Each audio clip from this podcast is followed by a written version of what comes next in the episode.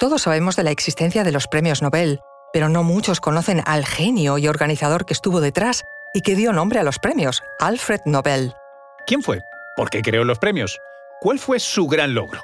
Te descubrimos su historia, curiosidades y hasta el número increíble de patentes que registró a continuación. Descubrimos los enigmas ancestrales en torno a la muerte, las escenas de los crímenes, sacrificios y suicidios que se cometieron en la antigüedad y que gracias a un proceso de momificación nos han llegado hasta el presente. Arqueología de la muerte, estreno el 18 de marzo en el canal National Geographic. Soy María José Rubio, historiadora y escritora. Y yo soy Luis Quevedo, divulgador científico. Y esto es Despierta tu curiosidad, un podcast diario sobre historias insólitas de National Geographic. Y recuerda, más curiosidades en el canal de National Geographic y en Disney Plus. Immanuel Nobel, un inventor e ingeniero, y Carolina Andriet se casaron en 1827 y tuvieron ocho hijos. Fueron una familia de orígenes humildes, donde solo Alfred y tres de sus hermanos sobrevivieron más allá de la infancia. Alfred era descendiente del científico sueco Olaus Rudbeck, descubridor de la existencia del sistema linfático, y tal vez de ahí naciera su interés por la ciencia, la ingeniería y en particular los explosivos. Después de varios fracasos comerciales, su padre, Immanuel, también científico, se vio abocado a la bancarrota. Tuvo que mudarse a San Petersburgo, en Rusia, y allí su suerte viró, porque cosechó grandes éxitos como fabricante de máquinas y explosivos. Con la nueva situación económica, sus padres pudieron enviar a Alfred a tutores privados.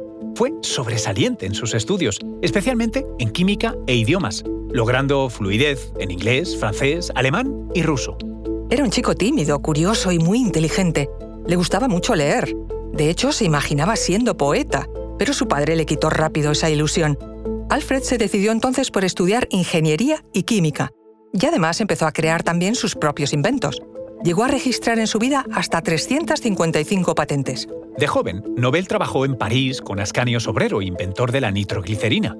Sobrero se opuso firmemente al uso de su invento porque era impredecible y explotaba al ser sometido a calor o presión. Pero Nobel quiso encontrar una manera de controlar y usar la nitroglicerina como un explosivo comercialmente utilizable. Con el regreso de la familia Nobel a Suecia, Alfred se dedicó al estudio de los explosivos y especialmente a la fabricación y el uso seguro de la nitroglicerina, porque ésta tenía más poder que la pólvora convencional. El 3 de septiembre de 1864, un cobertizo utilizado para la preparación de la nitroglicerina explotó en la fábrica de Heleneborg, en Estocolmo, matando a cinco personas, incluido el hermano menor de Alfred, Emil. Después del trágico accidente, Nobel fundó la empresa Nitroglycerin Actibolaget AB para poder seguir trabajando. En 1867, Nobel inventó la dinamita, una sustancia más fácil y segura de manejar que la nitroglicerina. La dinamita se patentó en los Estados Unidos y el Reino Unido y se utilizó ampliamente en la minería y la construcción de redes de transporte a nivel internacional. La gran demanda de dinamita durante las guerras europeas que se sucedieron en los siguientes años convirtieron a Alfred Nobel en un hombre muy, muy rico. De hecho, viajó durante gran parte de su vida fundando empresas en Europa y Estados Unidos.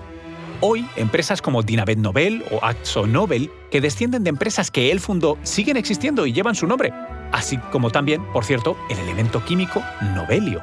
Alfred Nobel siguió siendo un personaje solitario y fue muy dado a profundos periodos de depresión permaneció soltero, aunque sus biógrafos señalan que tuvo al menos tres amores.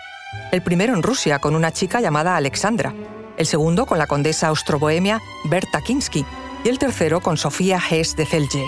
Alfred Nobel siempre se consideró a sí mismo un pacifista, pese a que su principal fuente de ingresos fue la producción y comercialización de la dinamita.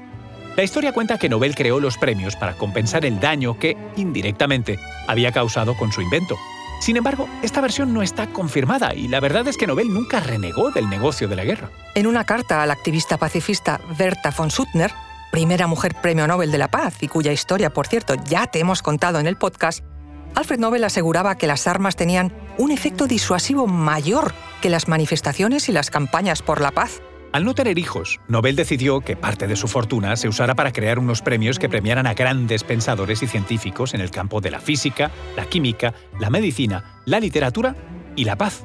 Y así lo dejó reflejado en su testamento.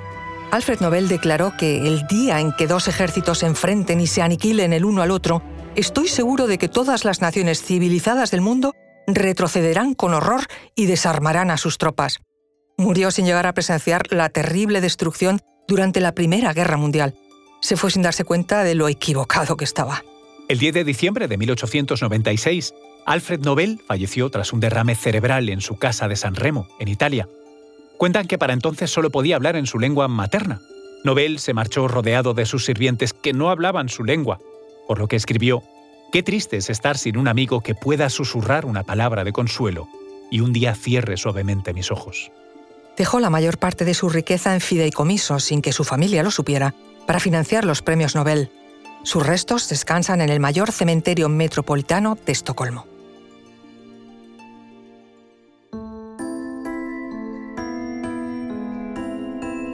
Recuerda que Despierta tu Curiosidad es un podcast diario sobre historias insólitas de National Geographic.